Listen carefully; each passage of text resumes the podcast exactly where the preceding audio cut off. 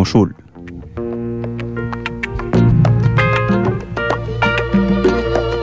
Sharia.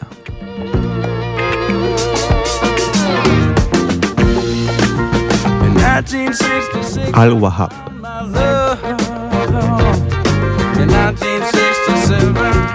Raqqa.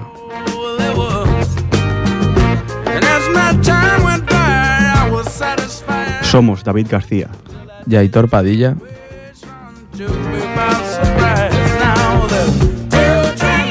Y esto es Desde la Historia.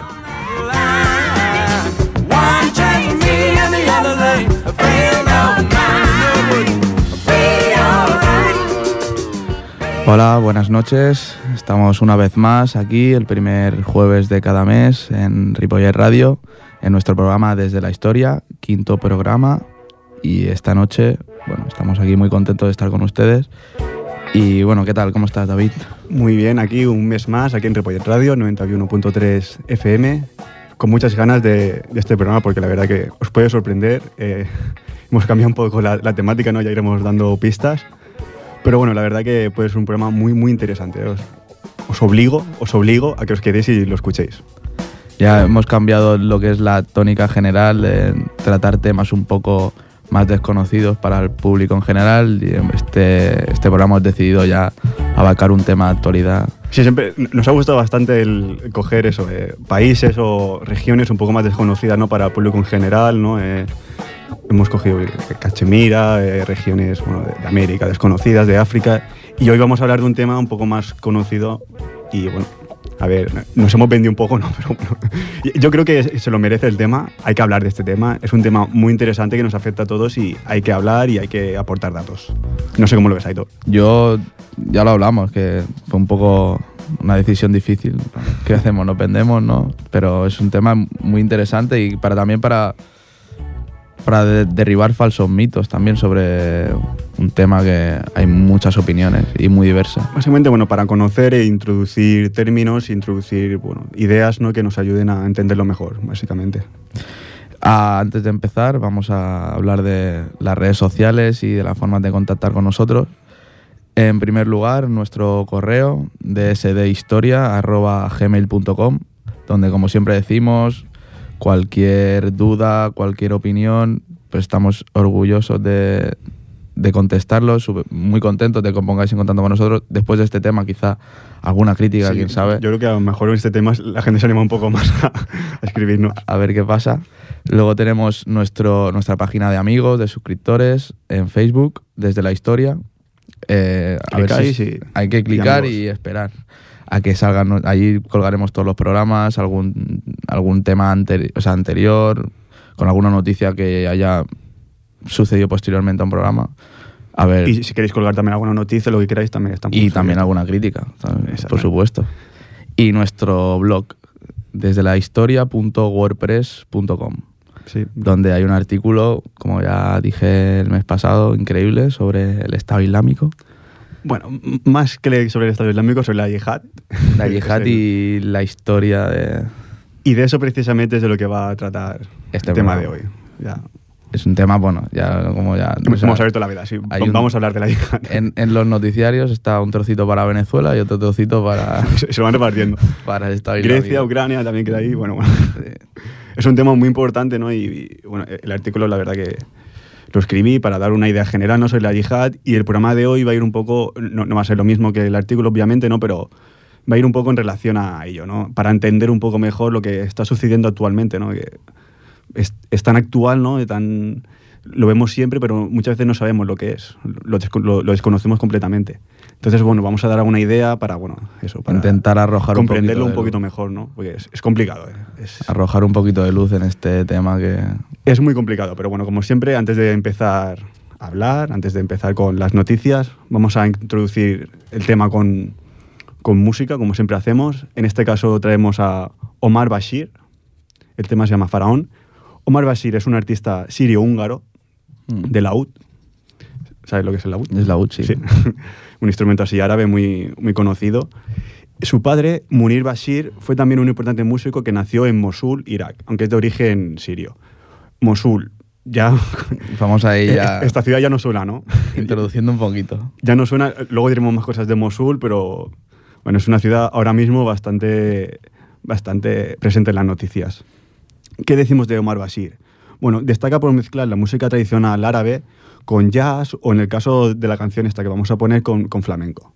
La verdad que es, es muy chulo, ¿no? Porque mezcla eso, lo que es música árabe, ¿no? La- el laúd, lo que he dicho, un instrumento puramente árabe con, con flamenco, sí, y lo hace realmente muy bien. O sea, es, un músico reconocido internacionalmente y, y la verdad que la canción es muy, muy buena.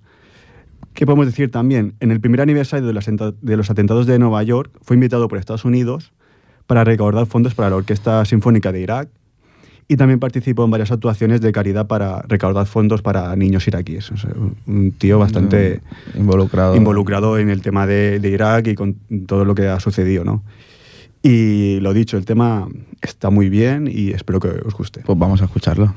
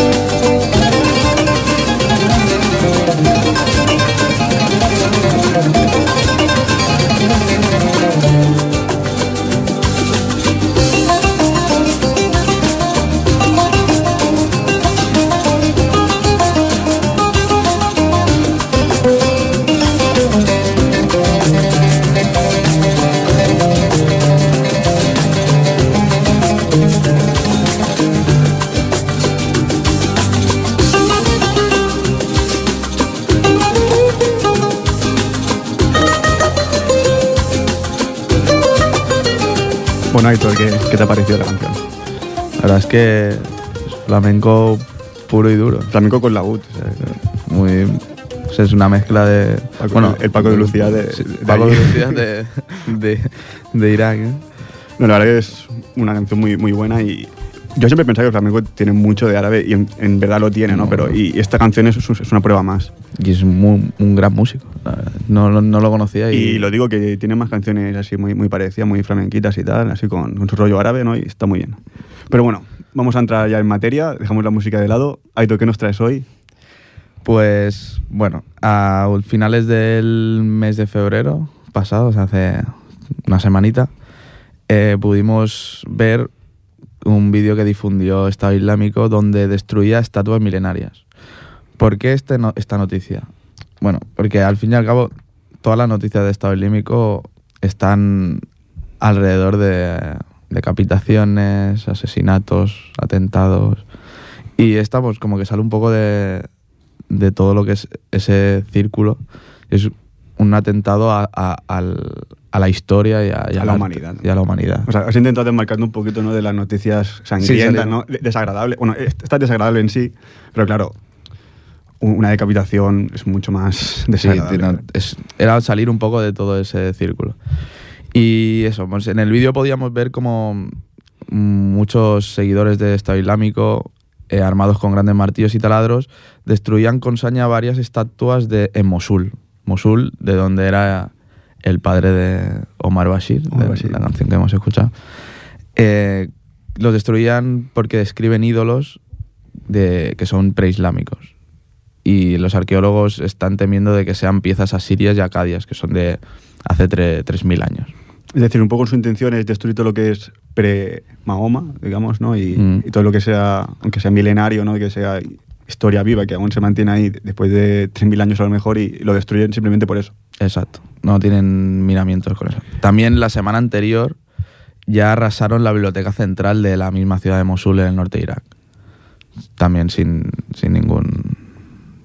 No sé si has visto el vídeo. eh, Sí, lo he visto. Lo ¿Es visto. también rollo Hollywood como hacen Sí, con sí, las sí. Cámara lenta, mientras cae la cabeza de Slow una motion. Sí, sí, sí. No. La verdad es que tiene una postproducción estos vídeos que no es lo común dentro de lo que eran a lo mejor los vídeos de Al Qaeda, que eran. No, es, es una forma también de llegar a, a otras partes ¿no? del mundo para a otros yihadistas, digamos, en sí en potencia, en Europa, eh, en Asia. Sí, y a lo mejor con, con todo este tinglado, entre comillas, que montan de, de Hollywood, montan lo bonito, entre comillas, pues logran at- atraer a esta gente, ¿no? Mm. Puede ser. Sí, no, la verdad es que ya te digo, yo lo, lo comenté la otra vez que es que eh, sorprendía el- la postproducción. En, el- en un comunicado de la, de la UNESCO ya confirmó que habían destruido y desfigurado grandes estatuas del lugar arqueológico de Hatra, que está declarado como patrimonio mundial, así como artefactos únicos procedentes de varias excavaciones de la provincia de Nínive, que se encontraban en el Museo de Mosul. En el texto no califican nada de lo sucedido como ataque terrorista, ni lo mencionan, ni mencionan a, a Estado Islámico. Supongo que también porque intentan no asustar más a la gente, un poco. Y bueno, y aún y todo esto, muchas de las estatuas que están demoliendo en, en, en el museo, como los barbudos, son reproducciones, no son las reales, en ocasiones, pero hay otras que sí. A, mí, la verdad, como historiador y como, como persona de este mundo, ¿no? igual que, que cualquiera, a mí me duele, la verdad, leer esta noticia porque eh, o sea, es, es un atentado a, a la historia en, en toda regla. ¿no? Es algo que... Y la verdad duele porque dices, hostia, esto si lo rompen ya, ya no va a volver, o sea, ya Ni va a ser lo igual, rompen y ya mucho está. menos. Y la verdad que duele mucho desde un, desde un punto de vista histórico, pero sobre todo humano. Declaraciones de Axel Plate, director de la oficina de la UNESCO en Irak, dice que si se confirma que todo este vídeo es real, porque también hay opiniones de que puede ser un bulo, sería un desastre y revelaría que la voluntad del grupo no es llevar a cabo solo una limpieza étnica, étnica sino también una limpieza cultural. y es que realmente. Y realmente eso, que no tiene ningún tipo de justificación, o sea, es que... Simplemente Es algo- sí, destruir todo lo que sea pre-Mahoma y, y acabar con ello.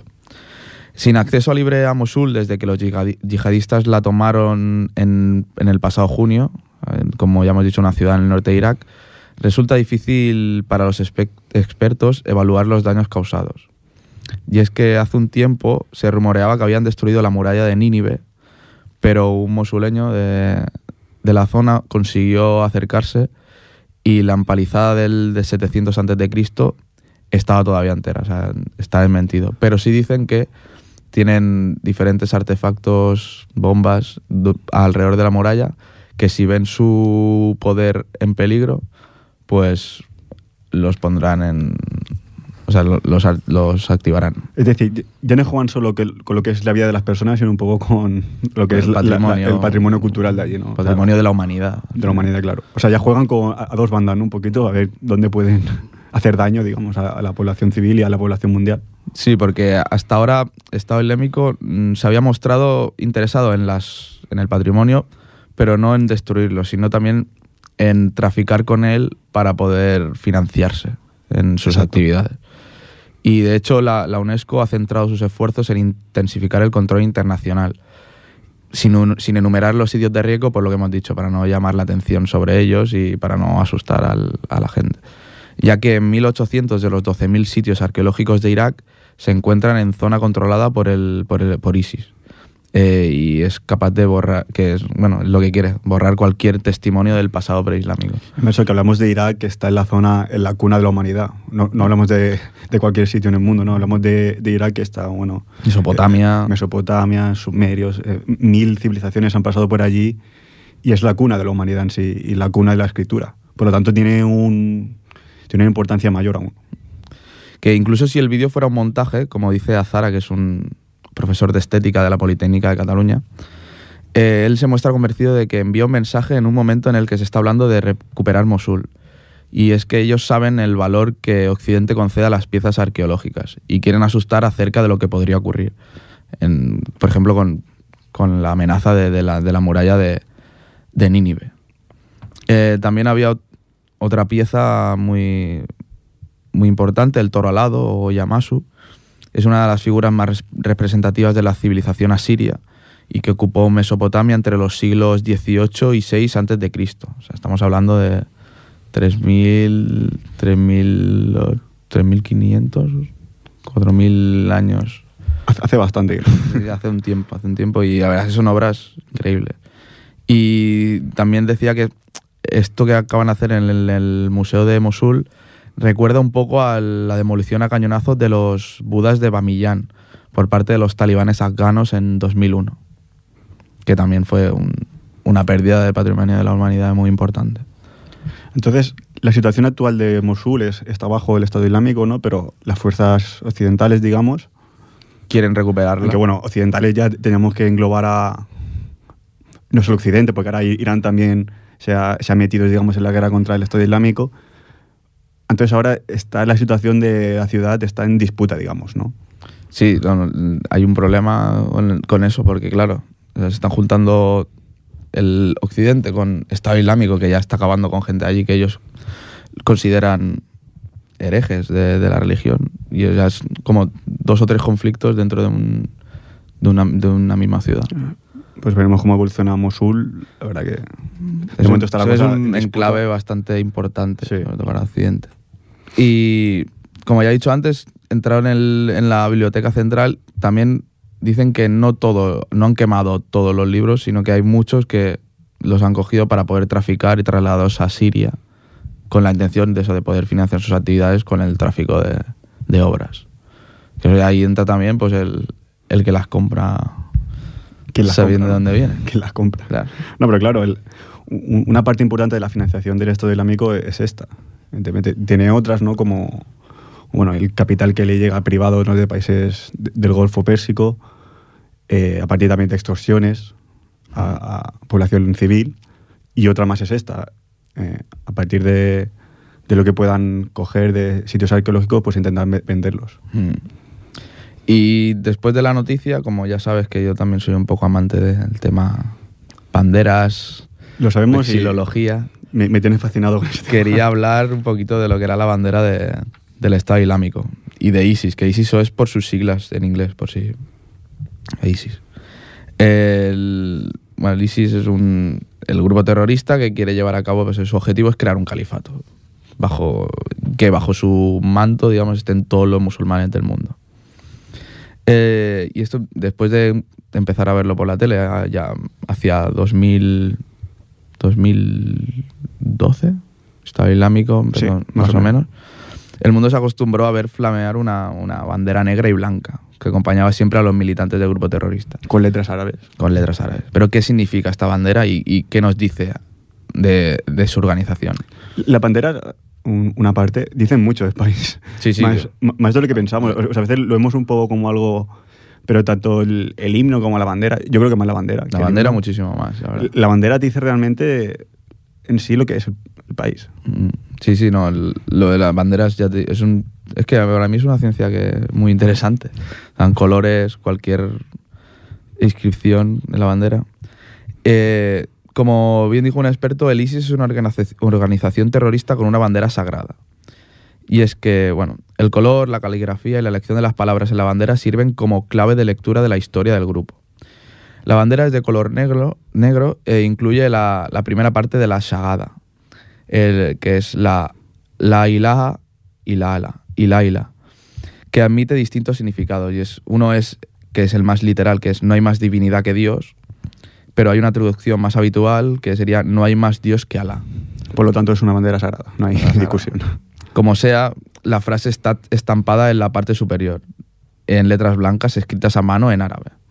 Es la misma inscripción que aparece, por ejemplo, en otras banderas como la de Arabia Saudí. Pero la letra de esta de, de ISIS es un poco más tosca y, y menos cuidada. También puede ser por buscar un poco más de cercanía con, con grupos... Sí, de- de marcarse un poco de grupos Arabia Saudí. Y grupos sociales un poco más, más bajos. Más abajo en la bandera aparece un círculo con la segunda parte de la Shahada, que es Mahoma es el mensajero de Dios o Mahoma es su profeta. El uso del sello dicen los críticos que tiene intención de añadir un barniz de autenticidad histórica a su misión. Y dicen que pues, el poder de la bandera viene del hecho de que la palabra Alá está en ella. Y la palabra en sí misma es vista como sagrada por los musulmanes. Y por lo tanto se convierte en un sacrilegio el profanar la bandera. Como podría ser el intentar quemarla Quemar la bandera es quemar ala, digamos. o incluso que también es muy común el de defecar en la bandera. Para ellos es Muy- muy es común. imposible. Bueno, es muy común allí. Ah, bueno, no.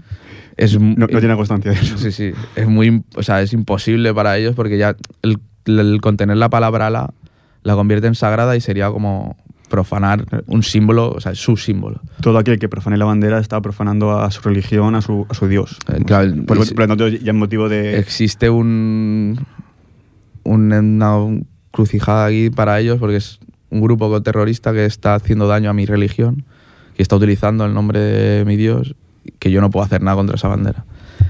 Y por último, las palabras son lo que hacen a la bandera tan poderosa, lo que dice Al-Coel, que es un especialista en, en, en Oriente Medio. Eh, ocurre que en realidad también esta bandera blanca y negra del ISIS fue apropiada por otros grupos yihadistas anteriores, como era Al-Qaeda en Irak, Al-Qaeda en, en la península arábica y el grupo Al-Shabaab en Somalia. O sea, que, al- que también veremos que también tiene el, un poco... el Estado Islámico en sí ya tiene relación con Al-Qaeda. Su líder eh, proviene de allí, digamos. Mm. Entonces, bueno, ya se, se ve ahí la relación.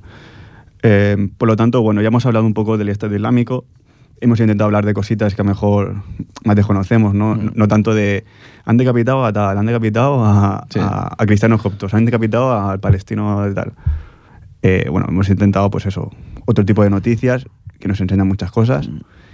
Y antes de entrar en el tema de historia, que ahora lo introduciremos como que plantearemos, básicamente, vamos a introducir un segundo tema de Femi Kuti, Truth Non Die, se llama la canción. Está en inglés. Mm. Y Femi Kuti es un músico nigeriano dedicado, dedicado al género afrobeat. Es un, un estilo así africano en sí, ¿no? Pero bueno, que le mete un poco, como decirlo, rollo discoteca, ¿no? Pero africano. Y es el hijo mayor del pionero y figura legendaria de, del Afrobeat, que es Fela Kuti. ¿Por qué pongo esta canción? Nigeria es un país religiosamente dividido, ¿no? Es el país, de hecho, más poblado de, de África, hay que tenerlo en cuenta también. Y lo que digo, hay un 50% de musulmanes y un 48% de católicos. Eso crea una división Importante. Muy importante en el país. El norte es musulmán y el sur es católico. ¿Y qué grupo terrorista actúa en, en Nigeria? Boko Haram, que es un grupo que está cogiendo bastante nombre, porque ha hecho más de una barbaridad. O sea, mm. se, seguro que te suena el, sí, el sí, grupo sí. porque ha salido mucho por la, por la tele y tal, porque ya te digo, fueron capaces de secuestrar a 200 niñas de un pueblo cristiano y las violaron. Luego algunas las casaron con, con familias musulmanas, pero claro, es un grupo profundamente fundamentalista islámico, profundamente yihadista y bueno, la Majevela está... En un país así, con tanta población católica, pues... Es un país Nigeria, tío, es inmensamente rico, inmensamente poblado, pero esta división religiosa, la verdad que es un problema total en, en el país africano pues vamos a escuchar a Femi Cuti. Que lo disfrutéis.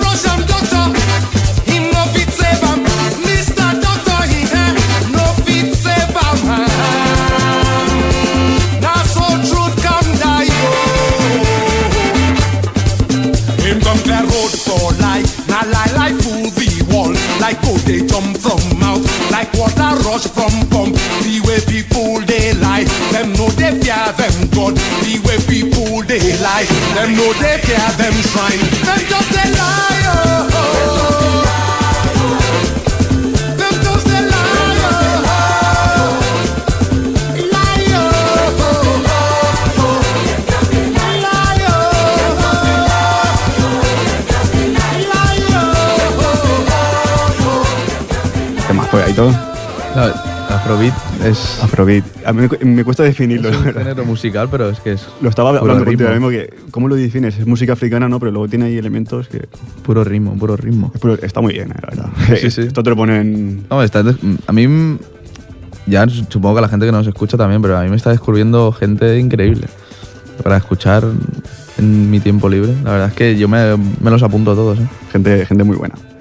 Pues bueno, vamos a introducir el tema de historia, la temática historia. Hemos hablado del Estado Islámico, pero aclaración previa. No vamos a hablar de en sí del Estado Islámico ahora mismo, no vamos a hablar de sus orígenes, ni del por qué se ha creado, tampoco de su financiación, ni nada de eso. Vamos a intentar un poco encontrar el origen de, de, bueno, del pensamiento yihadista, ¿no? De por qué surgen estos grupos yihadistas, por qué hoy en día ha sucedido bueno, lo que está sucediendo en el Estado Islámico, por qué hace dos meses sucedió lo del atentado de París, lo de Copenhague, entender un poquito dónde nace este sentimiento yihadista y que provoca que ahora mismo en el mundo haya toda esta, esta captación, de, no sé cómo decirlo, todo es- eh, que todo el mundo está pendiente de ello, ¿no? Y la verdad que, bueno, vamos a entrar en temas religiosos, vamos a entrar en temas, bueno, de, de Mahoma y tal. Aquí yo soy historiador, pero no soy un, un experto en religión ni soy un experto en, en temas islámicos, por mucho que haya leído y me haya informado para, para hacer el tema. Pero quiero dejar bien claro eso, que si herimos algún tipo de sensibilidad hacia el mundo árabe, eh, islámico, mejor dicho, pues que nos lo hagan saber porque, bueno, estamos para aprender. Todo lo que habla se arriesga, ¿no? A, Ujú. Un poquito. Y, bueno, lo que vamos a decir es desde un punto de vista totalmente neutral, ¿no? Simplemente saber un poco dónde nace este sentimiento yihadista y punto. Pero bueno, nunca hemos hablado de tema religioso, así como, como hoy, ¿no? Y a lo mejor, pues eso, entramos en un tema un poco más resbaladizo, podríamos decir. Hay que, hay que atreverse a todo, hay que atreverse a todo. No, Desde- sí, claro. Siempre desde el respeto y... Si atreverse, hay que atreverse, pero bueno, hay que hacerlo desde un punto de vista neutral y, y bien, digamos, hacerlo bien, ¿no? No, no hacer cualquier cosa. Entonces, vamos a hablar un poco de yihad.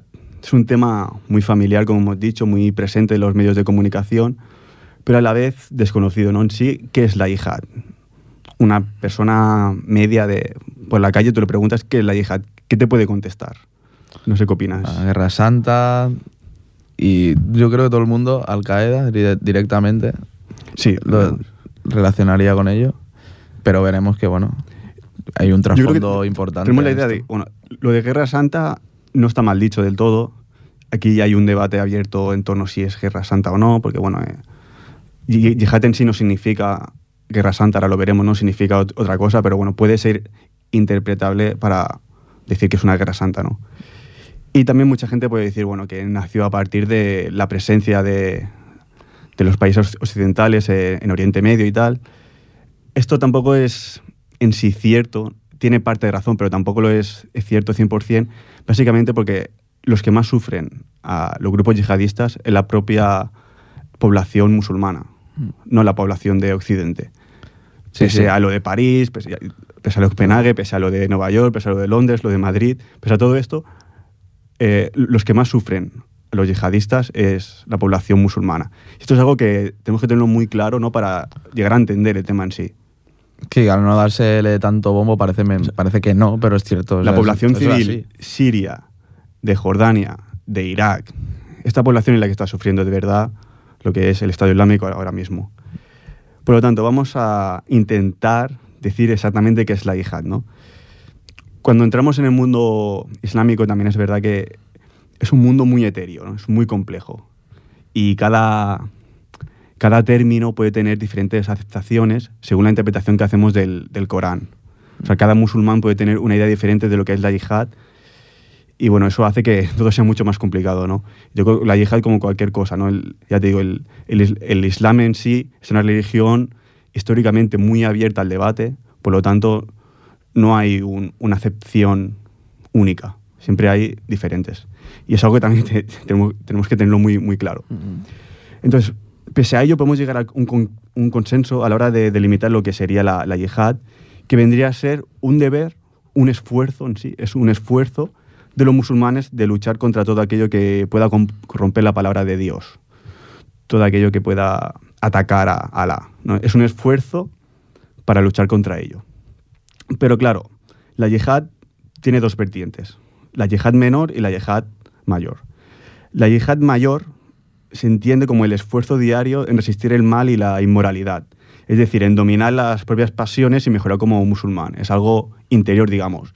Yo creo ser mejor musulmán, eso es la yihad mayor. Ojo mayor, ¿eh? Eh, Mayor. No menor.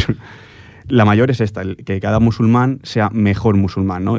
Cada día luche por ello.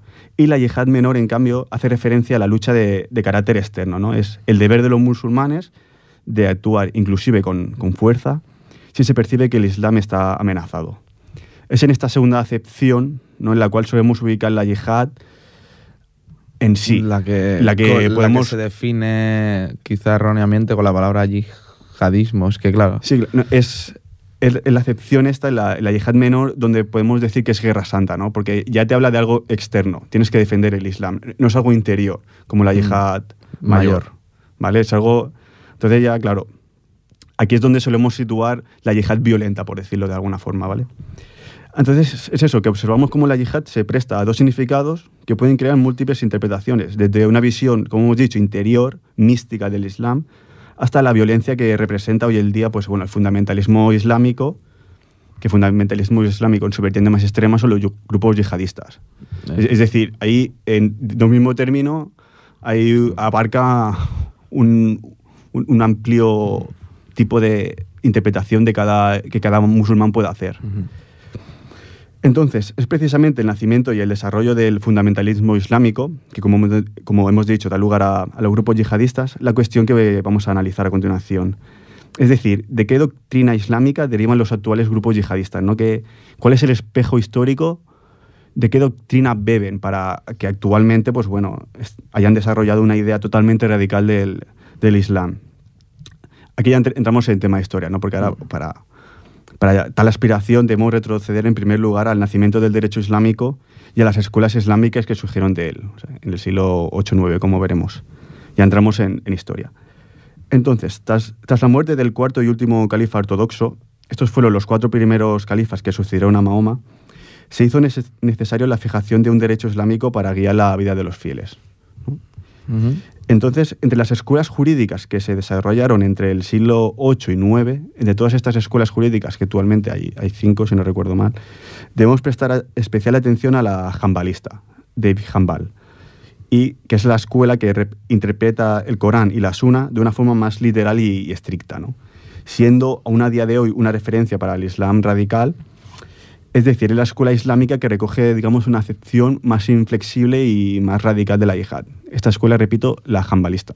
El Corán es el libro sagrado de, del Islam y la Suna es la vida del profeta. Digamos, como sería aquí el Nuevo Testamento, por hacer un símil. Exactamente. Entonces tenemos el primer nombre importante, Ibn Hanbal, que decimos es el creador de esta escuela más inflexible, más literalista, es decir, la que lee el Corán de una forma más estricta, lo que dice es lo que hay que hacer, básicamente. Porque otras escuelas lo que hacen es interpretar. Hay esto, pero bueno, hay que leerlo de una forma, digamos, acorde a la época. Él no, él lo lee según, según lo que es. Entonces, viajamos a la Edad Media y el segundo nombre importante, If Taimilla. Estos nombres a lo mejor suena un poco raro, pero realmente son muy importantes. O sea, están presentes hoy en día. ¿eh? No, Eh, eh, If If Taimilla, mejor no suena un poco raro, pero si lo digo es porque realmente son muy importantes eh, entre los yihadistas. Entonces, Taymiyya será en la Edad Media, concretamente en el siglo XIV, el continuador de la doctrina jambalista. Y sobre todo rescatamos de su reflexión religiosa la importancia que le otorga a la yihad, un término ya que ya empieza a estar presente, la cual sitúa a la altura de los cinco pilares del Islam. Que recordamos cinco pilares del Islam, Maitor. El primero es la profesión de fe, lo llamado la llamada Shahada, que como he dicho antes es lo que salía en la, en la bandera del Estado Islámico, no hay más Dios que, que Alá, no hay más, más Dios que el Dios.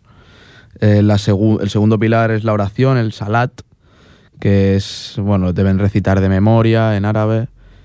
Eh, el tercer pilar es la limosna, que es el, el chakat, que es la, la traducción sería aquello que purifica y es el, el objetivo de, de que la riqueza personal tributara para ayudar a los pobres.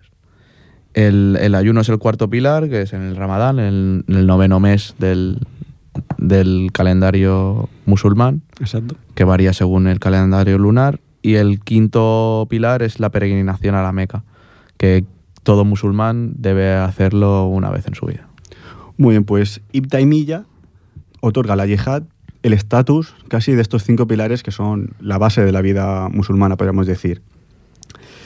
Entonces, bueno, la yihad en este caso entendida como la lucha contra el infiel, es decir, digamos la yihad menor, o sea, la yihad exterior que hemos comentado antes. Eh, entonces, para Ibn Taymiyya, la yihad es eso, es la base de la sumisión a Dios y una función del, del musulmán. Añadir también que en su defensa de que el imperio lucha al servicio de la religión, el autor islámico incorpora la, la idea de que el Islam es religión y política, dos conceptos que deben transitar unidos para el éxito del Islam. Esto es muy, muy importante. Es el punto clave. Este, esto es la base. Yo digo, cuando, cuando te digo que Hanbal y Ibn Taymiyya son gente, bueno, por decirlo gente, personajes, personas importantes dentro del mundo islámico, es que lo son. ¿eh? Eh, esto es la base del, del islamismo. El islamismo es eso, es la religión islámica incorporarla a la, a la política y hacer de, de religión y política, hacer uno. No, es, es totalmente la visión que hay ahora. Es, Sí. Es hacer de política y religión uno, porque para ellos la religión es la base para solucionar todos los problemas. O sea, a partir de la religión pueden construir ya un Estado. Pero la, el- la base de la- del Estado tiene que ser la religión. Entonces, ya te digo, es, es una idea de suma importancia para entender el islamismo contemporáneo. Entonces, su discurso belicoso y radical de Ibn Taymiyya estará presente en el discurso de- del fundamentalismo islámico del siglo XX, ¿no? Pero antes de entrar en el siglo XX, debemos detenernos en, el wahabismo. También muy importante, como veremos a continuación. Muhammad Af al-Wahhab fue el fundador del wahabismo en el siglo XVIII. Resucitó un poco las ideas de Taymiyya, recrudu- recrudeciendo, perdón, por otra parte, las exigencias para el cumplimiento de las obligaciones religiosas. Es decir, asistimos aquí a una gradación radical desde los postulados del siglo IX de Ibn Hanbal, pasando por la crítica radical de Ibn Taymiyya, que culmina con la acción violenta que defiende al, Wa- al Wahhab. O sea, es una línea histórica perfectamente marcada que empieza en el siglo IX y acaba eh, en el siglo XVIII con al-Wahhab. Esta idea, digamos, más estricta de- del Islam. Eh, entonces, eh, la conducta de los musulmanes para al- al-Wahhab no debía sobrepasar la de los primeros califas ortodoxos, por lo que al-Wahhab prohibía el tabaco, los amuletos, los anillos y condenaba que los fieles se levantaran de su sitio para recibir y saludar a otros. Pues solo Dios merecía tal gesto. O sea, si tú estabas ahí tomándote tu, tu té y te viene alguien, no, no te levantes a saludarlo porque solo Alá tiene ese derecho. No sé si ahora se. No me he fijado si es algún. Es un gesto común en el musulmán. O sea, o- porque sí que tienen otros gestos que son comunes. Cuando te dan la mano, se tocan el corazón y tal. Pero ese no sé si es. Bueno, este No gesto decirlo. es de... Es fundamentalista, pero. Es fundamentalista, claro. O sea, No sé si. Bueno, quizá.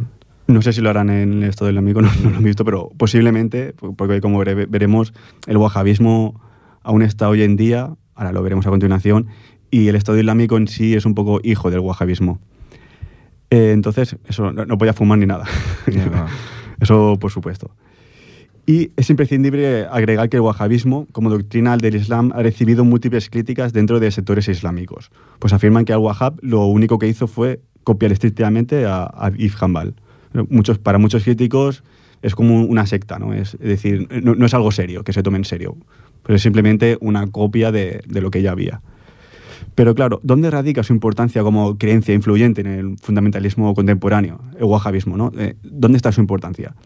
Pues bien, desde el nacimiento del wahabismo, esta creencia islámica ha contado con el absoluto apoyo de la dinastía al-Saud. ¿Te suena ya de algo al-Saud? ¿Dónde pueden ir los, los tiros? Sí.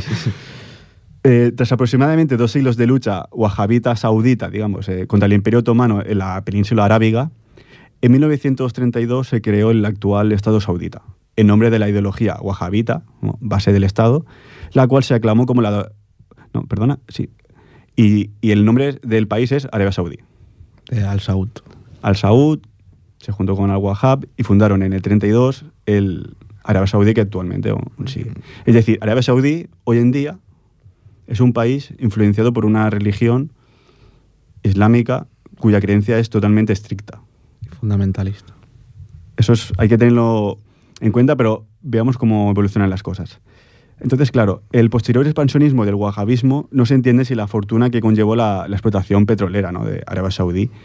Arabia Saudí, claro, se, se hizo aliado de Estados Unidos y de la OTAN y se permitió el lujo de trasplantar el wahabismo a países vecinos árabes, donde la escuela wahabista y por ende la escuela eh, jambalista, aunque fuese minoritaria en otras partes, digamos, musulmanas, pues utilizó todos los recursos económicos que el petróleo le, proporcionó para extender su doctrina religiosa a través bueno, de los medios de comunicación, de la enseñanza, de la universidad. Es decir, aquí ya se mezclan algunos temas como lo de Estados Unidos y la OTAN. Estados Unidos es un aliado acérrimo de Arabia Saudí, pese a que Arabia Saudí es un estado mm, religiosamente muy cerrado, podemos decir. Pero claro, hay petróleo. Pero aquí ya se mezclan dos cosas que bueno, nos pueden ayudar a entender, a dar pistas de, cómo ha influido en la ideología actual de, de los grupos yihadistas. Pero antes hay que hacer dos reflexiones previas. En primer lu- lugar, hay que resaltar que, como nos enseña la historia, la corriente que se inició con If Hanbal, que continúa con If Taymiyya y culmina con el wahabismo, es, antes de la construcción de Arabia Saudí, de los petrodólares y de todo, es una opción minoritaria dentro del Islam mundial. O sea, el Islam no, no es solo el wahabismo, no es solo el Eso es fundamentalismo. importante especificarlo, que no es una Hay- sola corriente. Como, como he dicho, hay ot- otras doctrinas islámicas mucho más abiertas que no esta, la jambalista. De escuela jambalista, que como he dicho, hemos evolucionado al, al wahabismo. Hay otras doctrinas, por ejemplo, te puedo decir la, la maliquí en el norte de África, mucho más abiertas, más tolerantes. Hay que tenerlo muy, muy claro esto. Y también, en segundo lugar, como reflexión, afirmar que el wahabismo no explica por sí mismo el nacimiento del fundamentalismo islámico, porque si no, Arabia Saudí, todo el mundo sería yihadista en Arabia Saudí. Entonces, hay que agregar unas ideas que se desarrollaron en el siglo XX para terminar de, de aclarar ¿no? lo que es la ideología actual de, lo- de los grupos yihadistas. Hay que tener presente, sobre todo, que el wahabismo es importante para conocer el porqué de la actuación de los grupos actuales, pero no te explica el todo. Entonces entramos en el siglo XX y tenemos que introducir sobre todo dos nombres, que acabarán de dar sobre todo lo que te digo, el significado real del yihadismo actual. En primer lugar, citar a Al-Maudidi, estudioso eh, islamista nacido en la India británica y fundador en Pakistán del partido Hamad e Islami. Preconizaba la instauración del Estado Islámico en, Afganistán, Bangladesh y Pakistán a partir del verdadero Islam, por lo que creía necesario la instauración de la Sharia islámica y así protegerse de males como el laicismo, el nacionalismo y la emancipación de las mujeres.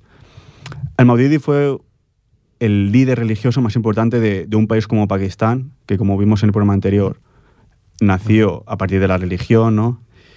Y tiene mucha influencia en los grupos yihadistas actuales. Pero vamos a otro nombre aún más importante, creo yo, que es Sajid Qutb, que fue un activista político miembro de los hermanos musulmanes, eh, que es un grupo islamista salafista, es decir, cercano al wahabismo, fundado en Egipto en 1928 por Hassan al-Banna.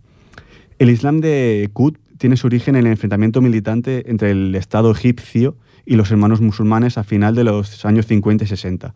En, eh, en estos años 50 y 60 en Egipto gobernaba Nasser, que era socialista. Es decir, no era, digamos, religioso, no quería un, un Estado religioso. ¿no? Por eso tenían este, este enfrentamiento. Conflicto.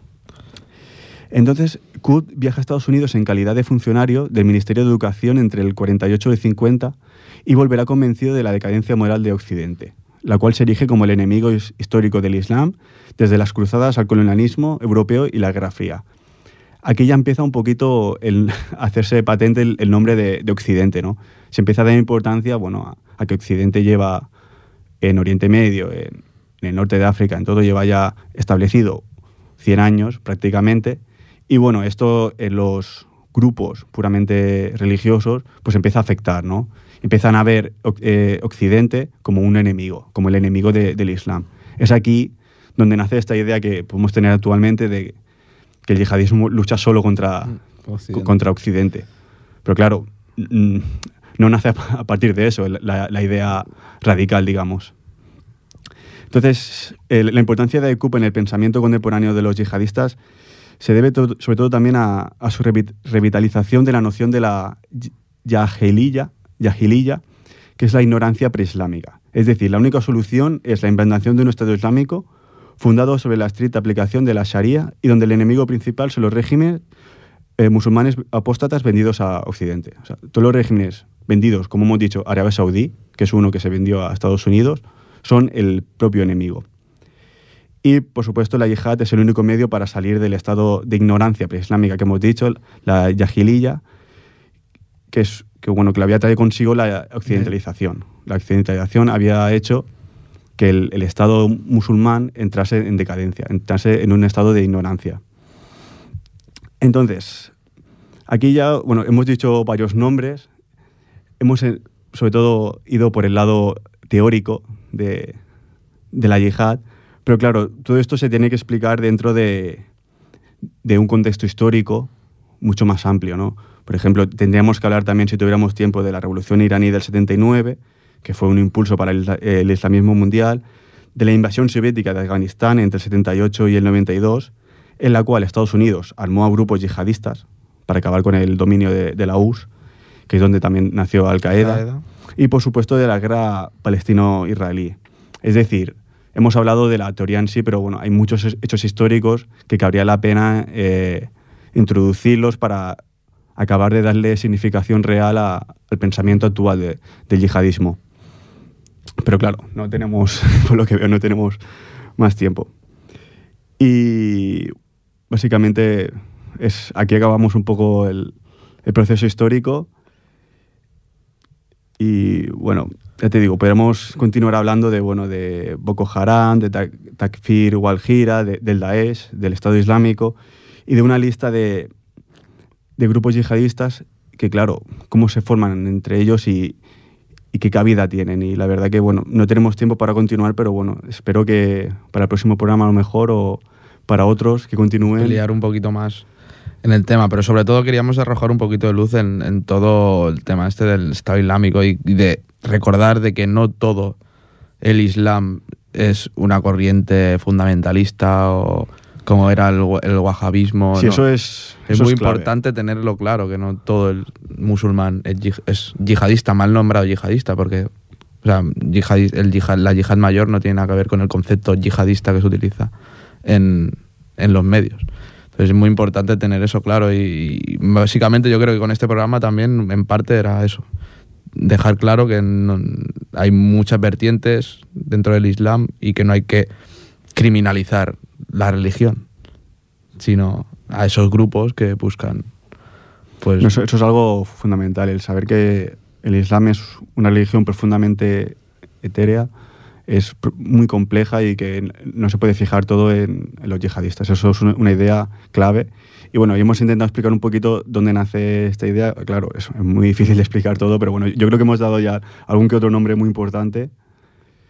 Y bueno, vamos a introducir el último tema. Nos queda ya poco tiempo, pero vamos a intentar introducirlo. Es música de Indonesia. ¿Por qué, ¿Por qué supuesto, Indonesia? Porque Indonesia es el país con más musulmanes del mundo, que acoge, por cierto, al 15% de los musulmanes Del mundo. Del mundo, o sea, ojo. Eh, Y que también se ha visto influenciada, por desgracia, por el yihadismo actual. ¿no? El principal grupo es Yame Islamilla, que es un grupo terrorista islámico activo desde el 93 y que se considera el brazo de Al-Qaeda en Asia. Y también está vinculado bueno, a, grupos de Indonesia, de Singapur, de Malasia, del sur de Filipinas. En el sur de Filipinas, no, no sé, Filipinas es un estado que bueno, fue, fue español ¿no? y, y es católico, pero tiene un- unas islas que son profundamente islámicas. Islámicas. Y el yihadismo allí... ha- ahora no recuerdo el nombre de la isla en sí, pero en castellano quería decir Tierra de los Moros. ah, sí. Y bueno, vamos a introducir este tema de música indonesia.